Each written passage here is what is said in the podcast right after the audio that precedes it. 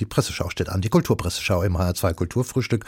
Heute mit Ronald Lessig. Ronald, im Feuilleton der Tageszeitung Die Welt lesen wir heute von den Museen in Corona-Zeiten und der neuen Normalität, die eine schlechte Nachricht für die Museen sei. Der Grund, naja, man kann ihn sich schon ein bisschen denken. Ne? Ja, ja, genau. Die Menschen, die gewöhnten sich so langsam aber sicher daran, Kunst auf neuen Wegen zu kommunizieren, digital zum Beispiel. Das jedenfalls stellte Stefan Berg fest, seines Zeichens Kurator und Museumsdirektor in Bonn. Und ihn lässt die Welt nun zu Wort kommen. Und er hat vor allem eine Frage im Gepäck. Werden die Kultur, die Kunst, die Museen die Folgen der Pandemie überstehen? Eine belastbare Antwort darauf, so lesen wir, gebe es noch nicht, weil es noch keine verlässlichen Zahlen gebe. Eines aber stehe fest. Die nächsten Jahre dürften hart werden für den institutionellen Kulturbetrieb.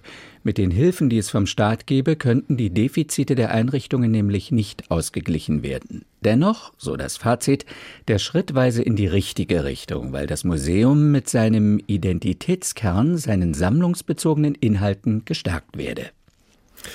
Dann kommen wir zum Feuilleton der Süddeutschen Zeitung. Das befasst sich heute mit dem nicht gerade neuen, aber immer wichtigen Thema Frauen und Gleichberechtigung. Was gibt es für einen aktuellen Anlass?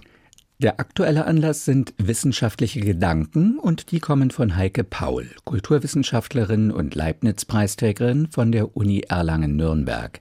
Alles aus dem Blickwinkel der USA, dort, wo vor 100 Jahren den Frauen das Wahlrecht gewährt wurde, sollte die Emanzipation weit fortgeschritten sein, sollte man meinen, doch ist denn das wirklich so? Nein, meint die Autorin, Frauen seien noch immer nicht auf allen Ebenen gleichberechtigt beteiligt und deshalb sei auch die Demokratie keine Demokratie im eigentlichen Sinn. Und überhaupt, es gebe eine Vielzahl neuer feministischer Manifeste, das zeuge von einer generellen Krise und die berge Gefahren, auch für die Gleichberechtigung, selbst wenn sie auf dem Papier garantiert sei. Denn wie auch immer geartete Formen der Unterdrückung, das habe schon die Geschichte gelehrt, gingen einher mit Nationalismus und zersetzten die Grundlagen einer liberalen Gesellschaft. Dann kommen wir zum Thema, das ich vorhin schon kurz angekündigt habe. Es geht um den nächsten Akt im Fall der Autorin und Kabarettistin Lisa Eckert. Sie wurde von dem Hamburger Haberfront Literaturfestival ausgeladen. Da ging es um ja vermutete Gewalt, die entstehen könnte, weil sie nicht ganz unumstritten ist. Dann wieder eingeladen. Und was ist jetzt passiert? Ja, wie gesagt, sie wurde wieder eingeladen, schreibt Autor Michael Hahnfeld, nachdem die Veranstalter am Wochenende nochmal beraten hatten und sie wollen nun plötzlich doch, dass Eckart teilnimmt. Dabei hatten sie sich noch in der vergangenen Woche vehement dagegen ausgesprochen. Und warum? Weil eigentlich gewalttätige Störungen eines schwarzen Blocks befürchtet wurden.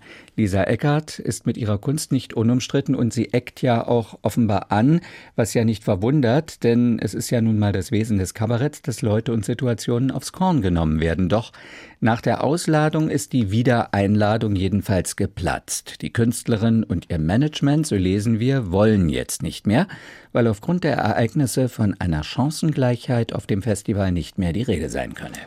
Kommen wir zum Schluss, Ronald Lessig, nochmal zum Feuilleton der Süddeutschen Zeitung. Dort wird nämlich die Frage gestellt, ob Gustav Mahler alle Tragik seiner Sechsten nur vorgetäuscht habe? Ja, gut möglich, meint Autor Helmut Mauro, denn als der Komponist das Werk schuf, sei er gerade Vater geworden, es sei ihm blendend gegangen, er habe Ruhe gehabt und Muße. Wie also kann da so tief das Tragische entstehen? Deshalb der Verdacht, dass alles Vorsatz gewesen sei. Denn, so lesen wir da, Mahler habe 1904 einem Kritiker geschrieben, dass seine sechste Rätsel aufgeben werde, an die sich nur heranwagen dürfe, wer die ersten fünf in sich aufgenommen habe. Und so wird denn das Werk auch jetzt in Salzburg interpretiert, schreibt Moreau. Andys Nelsons und die Wiener Philharmoniker machten dieser Tage bei den Festspielen klar, dass Mahlers Musik nicht bewusst gehört, sondern inhaliert werden wolle, wie eine Droge. Brunner Schlessig, vielen Dank für die Kulturpresseschau von heute, Dienstag, dem 11. August, bald wieder abrufbar als Podcast unter hr2.de. Die HR2 Kulturpresseschau. Weitere Kulturthemen auf hr2.de.